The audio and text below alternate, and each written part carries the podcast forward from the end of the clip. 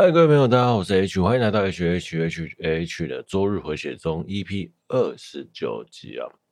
上周我不是说 FF 嘛，那这周在聊 FF 的事情，这周呢也是 FF 的后续啊。呃，FF 的结束之后的一个礼拜呢，我的表弟突然就赖了我，就问我说：“哎、这个推特上的是不是你？我好像找到你了。”那他是应该是应该是看到一只萌的照片吧，然后可能推播给他吧。我在想哦，哎，真是糟糕。我们其实没有想到我的那个一拍的一只萌照片，竟然有这么多人按赞，然后连我表弟都发现我的推特，这也太夸张了。其实我推特也没有特别宣传啊，我就只是把一只萌的照片放上去，F A 五当年拍的哦。放上去之后呢，结果他跑来问我说：“这是不是你？”然后我就我就。哎，不承认也不是，承认也不是啦，因为我有把我的照片放在推特，所以我得说是，那是我吼，好啊，大概是这样吧。基本上啊，我在做什么事情呢、啊？可能都会有个备份之类的，就是后备、后援、后路之类的，然后所以，嗯，像我的 Facebook 其实是分开两个的，就是我的亲戚还有我的公司。同事还有我的朋友们可能是一个，那那个群主可能就比较不会发什么 ACG，呃，那个账号可能就比较不会发一些 ACG 的东西，就大概就是设计啊、跑步啊、摄影之类的东西哦。那另外一个账号呢，就是 for ACG 网友，然后我自己身边很亲密的朋友在使用的哦，大概是这样。那我都做事都会这样子，就是分成两边啊。我不叫不会让真实的自己给大家看啊，嗯，可能会差一半，可能 A C G 那边比较偏真实的自己，OK，好，就是自己比较可怕的喜好吗？这样讲也不是哦。那我的推特呢，就很很有趣。我的推特基本上都是一些很可怕的东西，AV 女优啊。人妻啊，JK 啊，model 啊，然后 coser 啊，H 的漫画家，然后还有各式各式各式各样的那个插画大那个网络上的大神之类的，还有 AV 女哦，哇，这个 满满的 R18，你知道吗？呃，我其实没有想到我身边的人会找到我的推特，真的是这样子，所以我的表弟经由。上周我发的一只萌的照片，然后很多暗赞，然后被推播到他那里去之后呢，我就有点尴尬，有一种呃，好像我按什么喜欢，他都会看到，就不太敢滑推特按喜欢哦。对对对，啊，好可怕哦，就是那种哥哥的威严，你知道吗？哥哥那种形那种形象感，虽然哥哥平常已经很白烂了，嗯，可能很喜欢 A G，他也知道，但是那个哥哥。这就是身为他的长辈的那个，譬如好有点像是 A 叔被 A 叔被妹妹挖到，然后 A 叔被妹妹没有挖到，那还好。呃，重点是那种性癖被自己的亲戚知道，有点可怕。我表弟就住在我家后面啊，那感觉就微妙。就原来他说跑过来说，哎，原来你喜欢萝莉，原来你喜欢巨乳，原来你喜欢什么 NT 啊，什么什么青梅竹马纯爱的剧情。嗯嗯。对我，我有点无法接受了。对，好了，大大概就是这样。呃，因为我的，我跟我的那个表弟其实是年纪相差比较大的，大概应该有十来岁吧。我在想哈，哦，就是 就是这样，这是比较无聊的事情。好了，再说说另外一件 FF 后续的无聊相关的事情。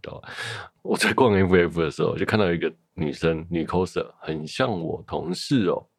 我远远看就觉得是他，走近看应该是他，但是我没有拍他了，我就默默的走掉。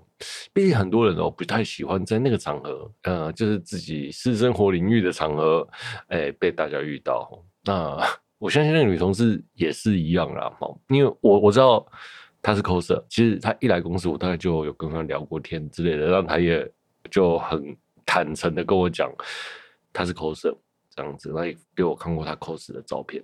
嗯、我就问他说：“那公司有谁知道？”他说：“大概只有我，还有另外一个我去拍那个，还有我另外一个同事我去拍 coser 的那位知道哈，就只有我跟他知道他是 ACG 仔。嗯、那我就问他说：“他为什么会这么信任我？”告诉我，他说：“因为他觉得我的我跟他身上的那种气质是一样的。”我就哦，好哦。既然是这样子，那就这样吧。好，那这是前这是之前的事情。那我这次在展场遇到他，嗯、呃，我其实就没有想太多了，就是看到他，嗯，要不要拍呢？好，不要拍，我就默默走掉了。因为他毕竟那一天的衣服有点铺路了，呃，被同事看到应该不太好吧？好，我就默默的走掉了。哦，好，怕他尴尬了。那个，那他至于他抠什么角色是不能说的啦。哈，应该是说他一说大家就就认出来了。OK，那周一的时候呢，他呃来上班嘛，那我刚好在我的部门，他就过来了，就他请我帮忙。正当他背对我的时候，我就问他说：“哎、那、你有没有去 FF 啊？”结果呢，就聊得很开心嘛。突然他就愣住了，因为他那是背对我愣住的时候，那空气凝结了三秒。然后当我问出口的时候，他就抖了一下，然后那，好像猫被吓到一样，然后抖了一下，超好笑的。然后我就问他有没有去 FF，他就愣住，空气就凝结，尴尬哦。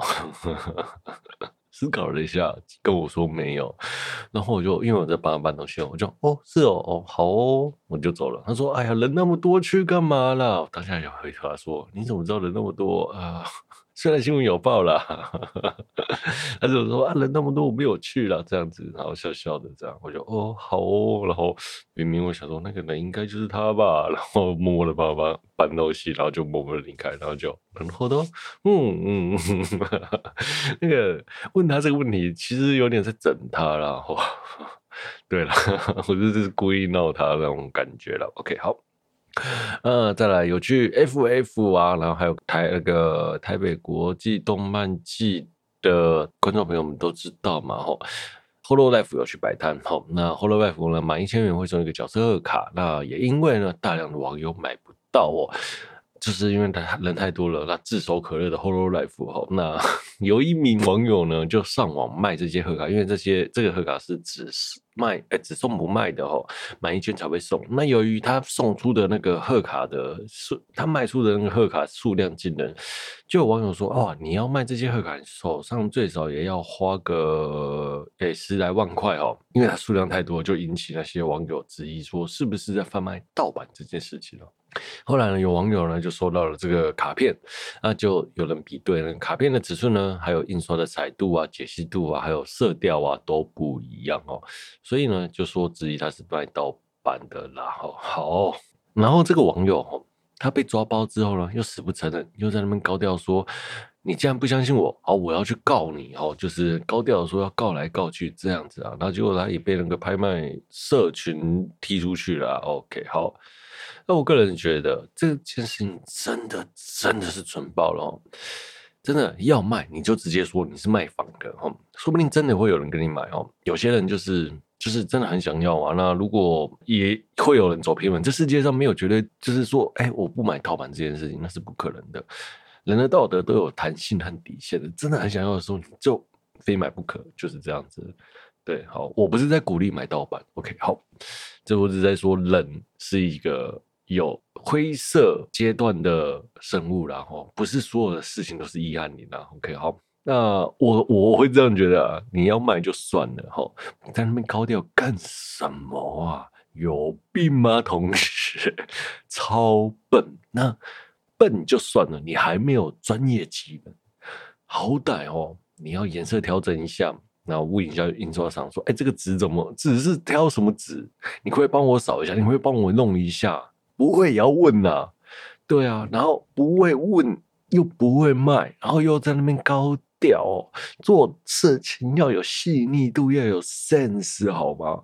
我真的觉得这个人真的蠢到不行，真的就是半吊子的半吊子，哎，真的是，哎，就是从贩卖的手段到他前面的自身，没有一件行的，到事情后来发生处理的阶段。都没有一个新的，真的是爆料活该啦，真的真的啦。我觉得做一些不公义的事情就低调了，真的不要鼓励反手。就是如果我我我能接受道道德弹性的范围，大概就是哦，朋友间哦，我的朋友拿了一张诺维鲁的，我真的很想要，可我就会可能说，你可不可以借我拿去彩印一张，一两张作为纪念，而不是反手。我不鼓励反手哈，就像我讲，道德是哎，那个智慧财产权的底线就在那里哈，你自己。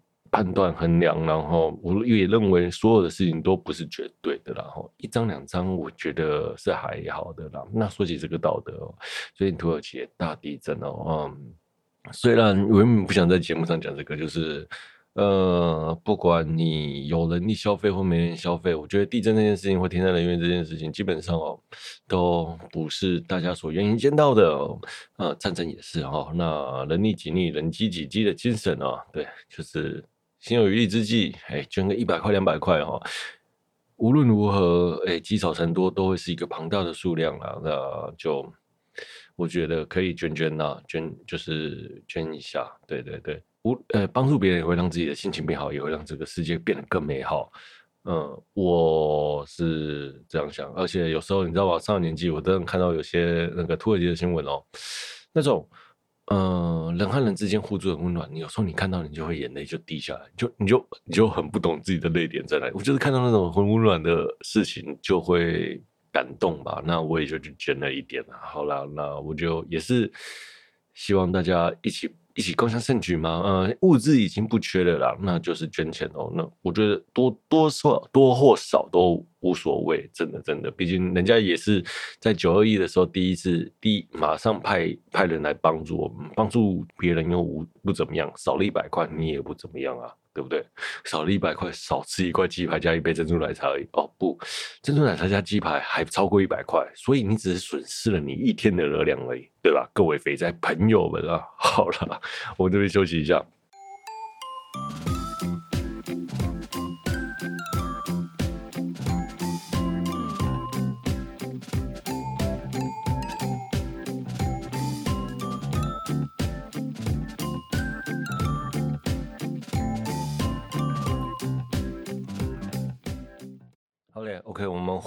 接下来我们聊聊《夏日时光》。《夏日时光》这部作品呢，在迪士尼 Plus 上市哦，上映了。呃，没有在巴哈，也没有，也没有在任何地方啊，在 YouTube 上哦。我觉得很多时候动画好看，好看动画如果。不是上在巴哈，在台湾基本上是引起不了什么风潮的，像是《JoJo》啊，或者是《夏日时光》这两部作品，呃，都是 Netflix 独占啊。所以明明这两《JoJo》和《夏日时光》都很棒啊，但是台湾就没人注意了。OK，好了，那我第一次看的时候呢，其实我看了好多次看不下去，第一集真的节奏超慢的，所以呢，呃，我大概三四次有。我都是在不知道任何情报的心理无预期的状态下，哈，去看。那看到一半，我就就基本上看到一半我就受不了，因为剧情的铺陈太慢了。大概有一次，不知道是前前一阵子啦，我就不心血来潮就好了，我就再打开来看了。因为毕竟好像前几前一阵子做节目该做的都做完了啦，哈。好，然后我就看看完第一集之后，我就哇爆掉。就开始疯狂的追哦，后面每一天呢，就是一天看两集啊，真的很好看哦，资讯量真的很大哦。后面再看的那个时候呢，每天看两集嘛，那基本上我配饭的时候不是不会看这部作品的，因为它资讯量太大了哈，你不专心看，你会你会看不懂了哈。那我配饭的时候，这是就看那个前进球场，前进球场还蛮好看的，它是讲一个。很平凡的投手带你领悟一些公司的道理。我我个人是觉得上了年纪的人会蛮喜欢这部作品的啦。上了年纪 到底啊，是中年男子啊，算了，就这样，不要解释太多了。我觉得这部作品很不错啊，推荐大家去看啊。哈。好。我吃饭就配这部作品，那所以我吃饭的时候就不会看《夏日时光》哦，因为这资讯量在太大，不专心看我看不懂了。那那我看完这部作品之后，我已经到了逢人就推的状态了，就是告诉大家，哎，真的真的要去看这部作品哦。像我礼拜六天、礼拜六和礼拜日哦，那礼拜六啦，我跟我朋友去那个风评被害的藏寿司。哦，藏寿司的事件就是有一个小朋友哦，去藏寿司填了那个酱油，然后那是日本的哦，那他就在抖音上发上影片，然后叫大家去做这件事情，然后搞得大家现在不信任藏寿司这样子哦。好了，那顺便去支持一下藏寿司，然后去买新电脑，大概就是在三创了。OK。那我看他呢，就是整天他陪了我三四个小时，然后去吃藏寿司，到去买电脑嘛，呃，然后坐着聊天，然后 逛商场，我整路都在跟他推这部作品《夏日时光》，真的真的很好看，拜托你一定要去看，你这么喜欢什么什么作品，你一定要去看呐，哈，就这样子了，哦，好，好了，那接下来呢，如果你还没看过这部作品的朋友们呢，我建议你可以在无预期的状态下去看这部作品，连广呃连那个大纲都不要看哦，就是就这样哈，请先离开哦，因为这部作品真的值得你离开我的节目去直接看，看完再回来听我的听我聊这部作品了哦。但是我聊的也没有很深刻，因为这部作品真的太长了，嗯，也太复杂了。我很难在一个小时的节目里面把它讲完哦。好，那如果真的硬要有一些资讯来来告诉你说要怎么看这部作品，你的心理预期大概就是《瑞林》《命运石之门》《明日边界》《全面启动》《子弹列车》，那这几部作品呢混在一起，大概就是夏日夏日时光的感觉了。OK，好。好，接着下来我们聊聊这部作品啊。这部作品是由作者田中靖规所创作的日本悬疑漫画哦。那改编做的同名作品呢，在 Disney Plus 独家上映了哦。故事上叙述离开家乡两年的盛平呢，回来呢参加因为溺水过世的青梅竹马小周朝的丧礼。那个小周是小船的那个小周，不是。大家认识那个周什么什么周什么什么那个周，好，那个好。在他上礼的时候呢，就遇到他的好兄弟创呢，告诉他曹的颈部呢有吉川线，他怀疑是他他他杀哦。吉川线呢是日本警察的专业术语哦，那就是指被勒死的被害者颈部出现了伤口，就是那种很勒痕呐、啊，叫做吉川线哦。等下我解释这件事情干嘛？哦，好了，算了，整部作品因为一直在讲到吉川县啊。哦，好，不是那个吉川县，是吉川县哦。日本应该也没有什么叫吉川县，那个乡县都市的那个吉川县。好，三年的结束的隔天，朝呢所拯救的小女孩小早川诗织一家意外的消失哦。胜平和朝的妹妹林呢去小早川家哈，那妹妹的林呢就告诉胜平说，姐姐和诗织呢就看到自己的影子，在这座岛上呢就有个传说，就是影子可以复制人的外形记忆呢，然后见到自己的影子之后。通常那个人的遭遇就是不久会是死去了哦，就是不久就是人就会消失这样子的概念啦。那为了求证这件事情呢，盛平跟您呢到了神社去求证。那在前往神社途中呢，就听到了枪声。盛平呢就发现了跟他搭同一条船，不小心睡醒了，还要撞到他欧派的那个长发长发姐姐日贺呢。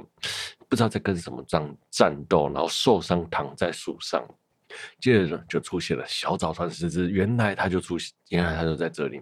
还有一个就是拿着散弹枪的密哦，就是林啊哦，那林当然不是原本跟着他旁边那个妹妹林哦，但是妹妹林能看到林，然后就想到啊，原来他也影子影子也被复制了，林呢就一枪杀害了日和，然后林然后也一枪爆头了胜平。OK，这是第一集啊，第一集也是整部作品的第一轮。那我第一次看完之后呢，我就哇靠，发生什么事情了啊？原本我说我前面看了好几次看不完，然后这次终于一口气看完之后，就陷入了那个夏日时光的泥沼啊！真的是很好看的一部作画动画，真的要去看啊！哦，好，那盛平再一次张开眼睛的时候呢，哎，他就回来，回到第一天出现的岸边哦。那这时候呢？这部作品的本番才开始啊，就是前面的铺陈结束了。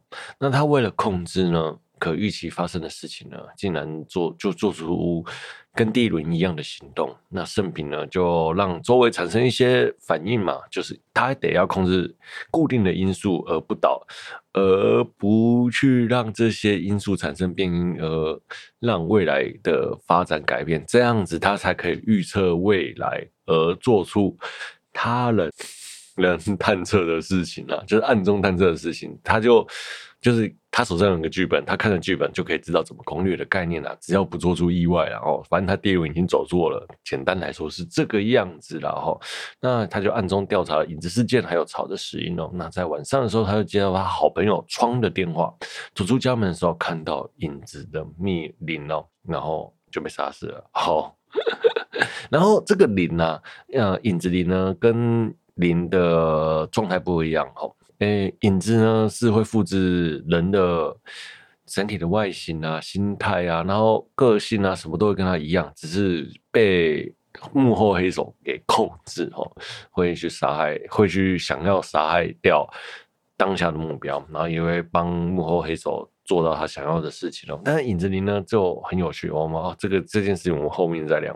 好，好，那第二轮就这么结束了哦，接下来就是第三轮哦。那胜平呢？就一样很平淡的度过了前面的剧情。那这次呢，他回避了第二轮的死亡哦，进度呢也顺利的推进到了岛上的基点。那我没想到胜平在海边遇到穿着死裤水的潮，死裤水就是学校泳衣哦的潮。那潮不是死了吗？为什么潮会出现呢？那潮原来早就被是变成了影子，而没有被控制。这样子，那敌我判断之后呢，盛平决定相信他哦，那相信他来是来帮助自己的哦，不是坏影子哦。那基点到最后呢，岛上影子开始屠杀岛民，然后尸体呢全部堆积在诶、那个神社前面，神社前面出现一个小女孩，小女孩呢就是这次的幕后大黑手。那这个幕后大黑手，然后还有一个巨大的影子，然后有半人半半男人半女人的形象，那个人叫做四手哈。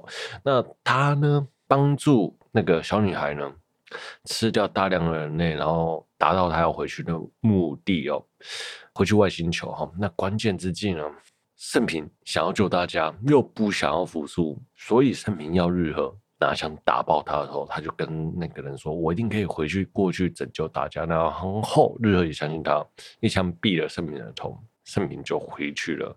到了第四轮，那这次呢，曹呢？原先他的青梅竹马曹也跟着他一起轮回了，变成他的战力，然后开始新的旅程了。OK，好了，那那个先聊聊曹的部分。曹呢？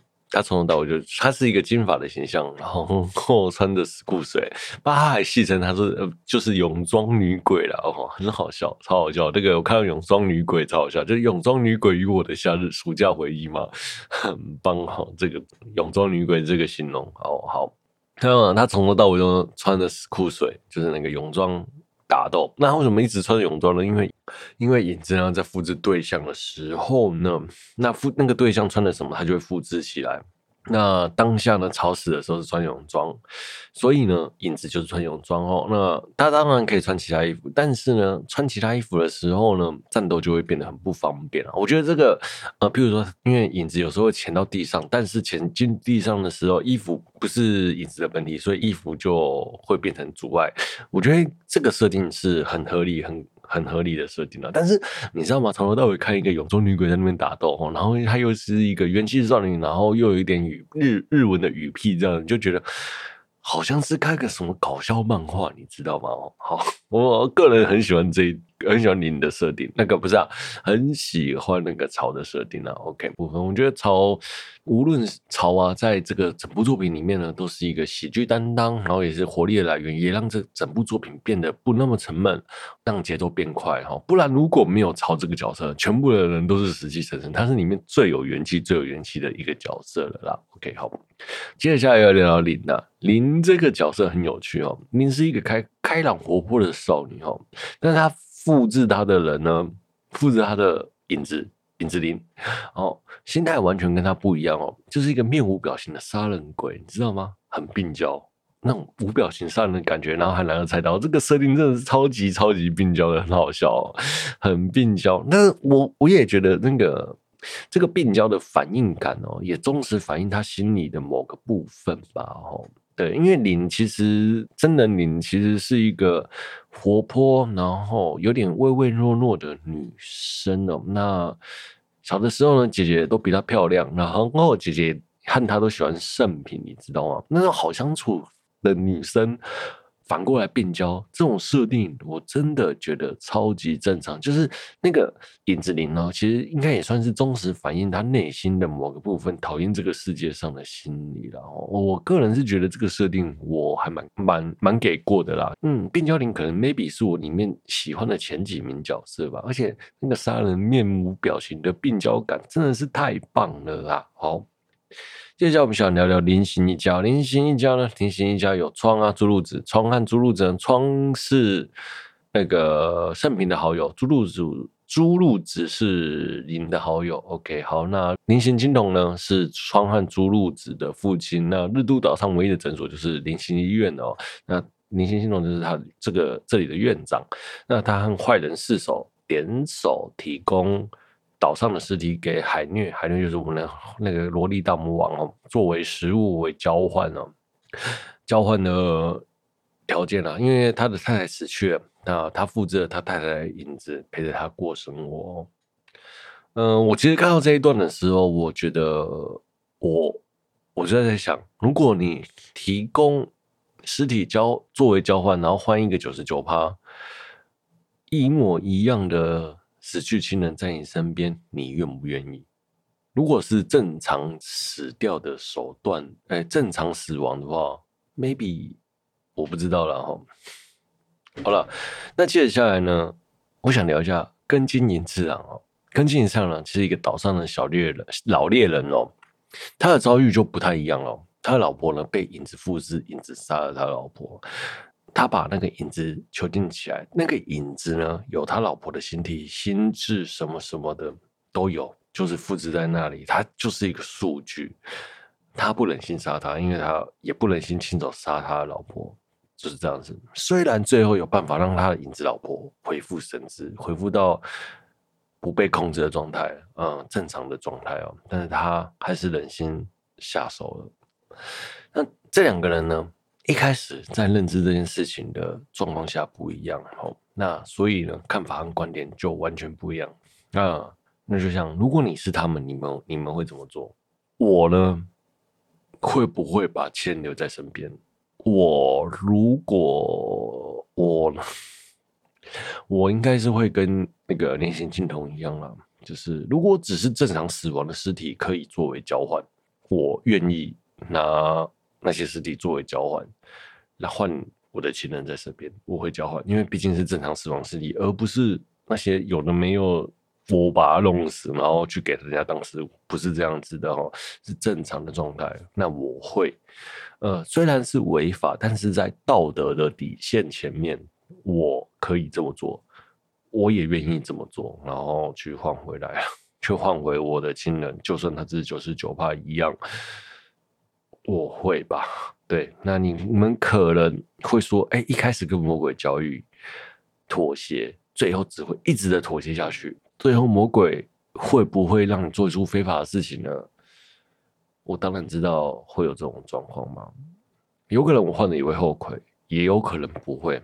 但是，在我心中，目前的状态是，我是愿意的，因为我真的蛮重视我的家人的哦。所以在这一看这一幕，真的是超感触的。你们愿不愿意？我就很想问，就算。很多时候我们换不回家人亲属这样子，只要有这个机会做出接近道德底线的事情，你们愿意吗？而没跨过道德底线，如果是要跨过，我就不会了啦，应该吧？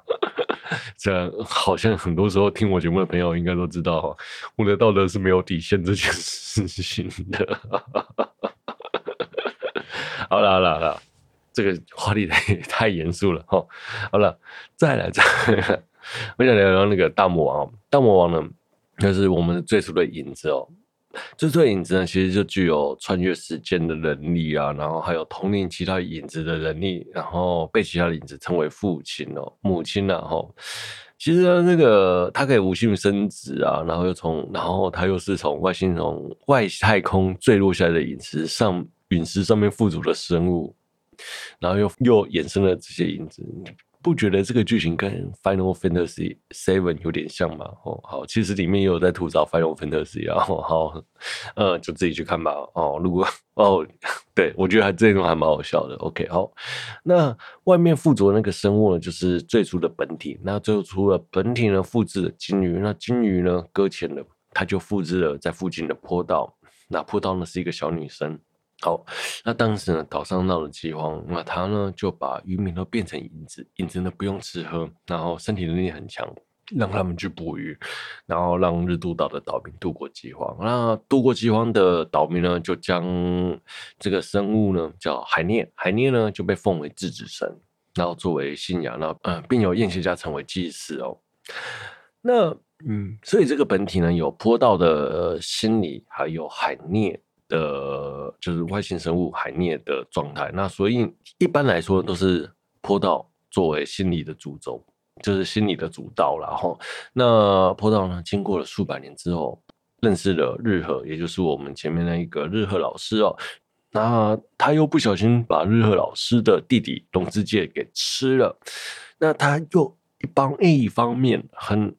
怨恨自己为什么要把龙之介给吃了？外星生物必定会吃人的啊！好，这个设定是这样。那他很怨恨自己，又无法原谅自己。最后呢，坡道呢跟海涅就分开了，那力量就分成了两半。那善良分成善良的少女人格坡道，还有。海涅就是那个外星人格，OK，好。那力量大师的海涅呢，没有了坡道的束缚，是想要开始恢复恢复力量，回到原本的世界。然后他就跟林心家的祖先哦，就是那个四手，那达成协议，那四手呢就照顾这个海涅，那海涅呢就也顺利的活了下来。四手呢也借由因为跟坡道的交合。产下了自己的克隆人，然后一直服侍的海涅这样子哦。那最有趣的是，他借由跟他交合，产下了自己，自己产下了自己这件事情，我觉得也很有趣哦。产下自己的克隆人，然后他又在远端自操控自己的克隆人，然后就行动，然后策划有的没有的。OK，好，好了，那这是四手，四手就是那个坏人的部分。最后的大魔王也有他自己别有的目的，就是那个四手。OK，好。那这边我也没有聊这对这件事情了。好了，那再来是聊聊圣平哦。那我想圣平这里面的主角，那常常呢就会以自己的观点脱离自己的观点来观看这件事情。那这这个技能呢叫做俯瞰，他常常会俯瞰所有的事情，然后做出好的安排。我觉得这件事情有点微妙，大概就是有点像是我们平常的时候冷静的，就是冷静的时候。就是叫自己冷静下来，然后用别人的视角来看这件事情有没有比较好的做法。其实他的俯瞰呢就是这样子，但是到了最后，原先我们一直以为他只是个他在那个动画里面在思考而已。到了最后，你会觉得那个俯瞰好像变成某种技能，就是赶快俯瞰这件事情，然后他就人就脱灵魂脱离了这时间的束缚，然后想了十十几分钟。好，讲出决绝的之道之后再回来，这样子感觉就也有点像是那种灌篮高手在投三分三分球的时候，一一个三分球投了二三十记，这样二三十二三十分钟这样子的概念了哈，就是那种俯瞰，然后失去完全抽离，然后最后那个偷俯瞰的概念就很像一个招式的名称，它到底是不是招式我真的不知道哎、就是我只要俯瞰，就是我要开始使出俯瞰哦，然后呢就他就开始。思思考这件事，思考，我就觉得有点莫名其妙。那个他的俯瞰真的是超让我出戏的哦。那但是他俯瞰也表现出，呃，他在做很多时候的事情的逻辑，然后跟观众解释说他为什么这么做，是为什么要这么做，这么这么安排这样子啊。如果没有这件事情，那整部作品也会看也让人压根子看不懂了。好，大概是这样啊。好啦，那再来。我觉得这部作品最让我难以接受的一件事情，就是他的死亡太随便了，好像死亡是一件很舒服的事情哦。只要我想要死，我想要回去，我就可以随时的死去，回去改变历史。然后这件事让我很不舒服，也很不真实哦。我个人是认为死亡是有重量的哦。呃，像吕林的四八六就会把这件事情表达很好，因为他死还会有痛，然后还有心理交割、纠葛这样子哦，不想要死去，这、就是人的求生啊，人怎么可能会随随便便想要死啊？就我死掉就会回去，死掉是会有痛苦的。对，那你一定会说吕林和夏日时光因为方向不同而表达不同，然后所以死这件事情可以略过。我个人觉得是不行啊，更何况是我觉得夏日时光其实是蛮。蛮有意思在，在在讨论死亡、人还有自己和复制品这件事情哦。夏日时光是在讨论死亡这件事情，很占了蛮大的成分哦。那我觉得每个角色都知道死亡的重量，那圣平也知道别人死亡的意义。那就他对自己的死亡而言，却是毫无意义。别人死他都会痛，但自己死就毫毫完全不痛。当然，你也能说，我手上有几亿，我当然不会怕花花钱吧？就这样花。呃，穷人手上有一千块，花一百块就觉得痛。但是他手上有一亿，花一百块当然不会痛了。是这样子的想法吗？我觉得不是啦。我觉得死亡是有负重量，会负荷，会有感觉的。所以到了后面，他在对于他自己的死是毫无感觉的时候，我就觉得这个角色好变态，就是他根本就。不在乎自己吗？别人比较重要吗？或者是我并不是说自己比较重要这件事情是重要的，而是他的死让我觉得他不是人而已。那种痛没有痛的感觉，没有求生意志的感觉，就是毫无意义，有点恶心了。好，这是我对生平的一些想法了。好了，那整部作品呢？我觉得前期很悬疑，但是节奏很慢啊。但如果你不喜欢的话，就很容易看不下去哦。那整体呢都很棒，设定也很好，呃，笑料、感情，然后卖肉啊、战斗啊都很棒，文戏武戏也都做得相当平衡。看的时候有时候有眼泪就莫名其妙流下来，很多很多的记忆点哦。呃，该文戏就会让画面好看啊，该武打打得很棒啊，真的打得也很棒哈，无可挑剔的一部作品，真的很推荐大家去看。然后，然后也很欢迎哦，因为今天我聊的其实有点。肤浅还不够深哦。如果有喜欢这部作品想要跟我聊的朋友，也欢迎来跟我敲碗，呃，不，来跟我聊啦。那我一起上节目来聊这部作品，或者你有什么想要想要提出、想要听到的部分，然后想要不懂的部分，想要跟我聊，也都欢迎投诉哦，或者是留言哦，Apple Podcast 都可以哦。好了。那今天节目就到这啦哦。那我是 H 哦。如果你有喜欢我节目的朋友，欢迎订阅分享，也欢迎在 Apple Podcast 五星推播我的节目，也欢迎大家留言跟我聊动画。如果本期节目有疗愈到你，那真是再好不过的事情了。我是 H，我们下周见，拜拜。本期节目是由十年难得的好剧本，我超级推夏日时光的我为您放送播出。拜拜，See you next time。